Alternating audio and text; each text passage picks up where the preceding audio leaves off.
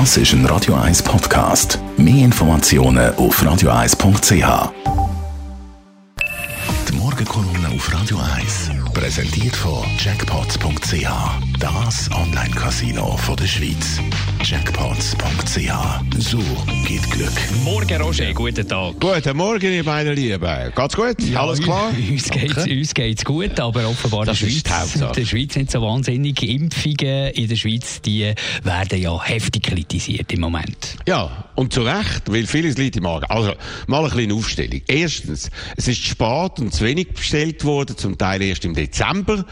Damit kommt man natürlich später dran bei der Lieferung. Verantwortung für Bestellen ist Backhaus vom Herr Berse. Das Geld aber kommt vom Finanzdepartement. Vom Uri Maurer, der motzt ja wegen allen Kosten der Corona-Massnahmen, findet vieles überflüssig. Der Verdacht, dass er bei den Bestellungen gebremst hat.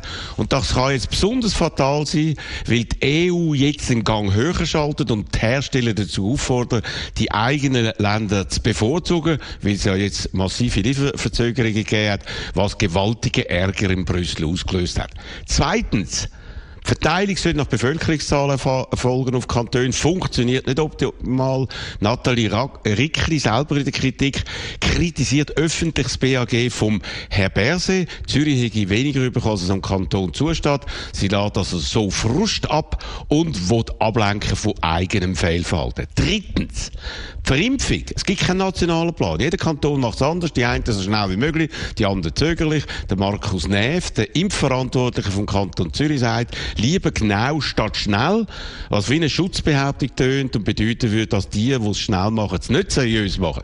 Das Resultat? Riesige Unterschied. Kanton Zürich hat 85% von der gelieferten Dosen bereits verimpft. Kanton Zürich, Nachbarkanton, nur 32%. Von 75.000 Impfdosen erst 25.000. Also knapp ein Drittel. Grosse Unterschied auch bei der Prozent der Bevölkerung, die schon geimpft sind. Im Kanton Nidwalden sind es 7 Prozent. Im Kanton Zürich erst 1,66 Prozent. Also fünfmal weniger. Gesamthaft aber muss man sagen, liegt die Schweiz im Vergleich zu anderen Ländern ziemlich weit hinten.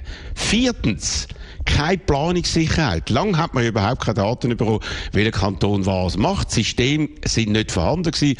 Dafür Blindflug da. Und äh, man weiß nicht, wann wie viel Impfstoff kommt. Der Joe Biden übrigens, der neue amerikanische Präsident, hat auch so eine Situation angetroffen, wo ihm der Donald Trump hinterlassen hat. hat gestern verkündet, alle Staaten erfahren von jetzt an immer drei Wochen im Voraus, wann wie viel Impfstoff wann angeliefert wird. Und so könnte sich richtig einstellen, genau so müsste es bei uns laufen. Fünftens, kein Plan übers Vorgehen. Die einen sparen bei Impfmitteln und genug für die zweite Dose, die anderen machen es nicht. Auch da spielt der Kantönli-Geist, obwohl der Virus überall der gleiche ist und die weitere Verfügbarkeit von weiteren Dosen national gesteuert wird. Fazit, also so viele Fehler in Sachen Corona, ich wollte jetzt da gar nicht alles aufzählen, mache ich auch im Tagradio. Also auch bei uns, bei der vielleicht wichtigsten Aufgabe, ein weitgehendes Versagen von unserem föderalistischen System und von unseren Behörden. Und dann sind noch die neuen Mutanten, die man da immer wieder drüber liest und hier in der Schweiz äh, flächendeckend schon bereits am Grasieren sind. Da fordern verschiedene Parteien mehr Grenzkontrolle. Wäre das eine richtige Massnahme, die der Bundesrat heute könnte bekannt geben Ja, er will darüber entscheiden, aber da würde ich sagen, wie schon oft leider, too little too late. Die neuen Mutanten sind gefährlicher, viel ansteckender und möglicherweise auch tödlicher. Die kommen aber aus dem Ausland, äh, vor allem aus Großbritannien, Südafrika, Brasilien. Aber Mark, sie sind schon da. Über 1000 Fälle bereits festgestellt. Verdoppelung jede Woche. Also das heimtückische exponentielle Wachstum. Sogar eine totale Grenzschliessung würde da nicht mehr viel ausrichten können. Wirkt eher hilflos, vor allem gegenüber Ländern, die tiefere Inzidenzen haben, wie zum Beispiel unser grosser Nachbar Deutschland, wo die Fälle pro Tag weniger als halb so hoch sind wie bei uns. Also auch Grenzkontrollen am Flugplatz, im Zug oder auf der Autobahn werden kein Gamechanger werden, werden kaum viel verändern. Das sind eher dann psychologische Massnahmen, die ein bisschen ablenken.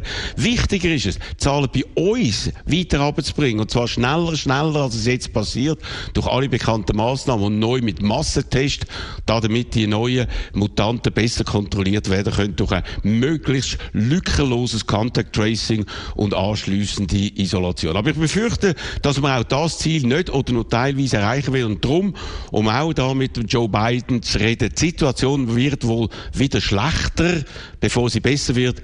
Und alles wird viel schwieriger und länger gehen, als es wir doch erhofft haben. Die Morgenkolumne von Roger Schawinski zum Nachlass auf radio1.ch. Heute Nachmittag der Bundesratsentscheid, da werden wir darüber berichten. Und morgen gibt es Talk Radio, nicht wie gewohnt von 10 bis 12, sondern von 2 vom 1 am Nachmittag bis ähm, 2 bis um 3. So ist es richtig. Jetzt habe ich es richtig. Also vom 1 bis um 3 werden wir morgen Talk Radio machen. Und da könnt ihr natürlich mitdiskutieren. Auf 0842 3 mal 01.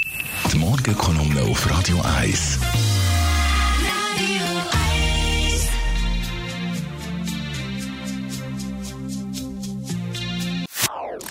Das ist ein Radio 1 Podcast. Mehr Informationen auf radio1.ch.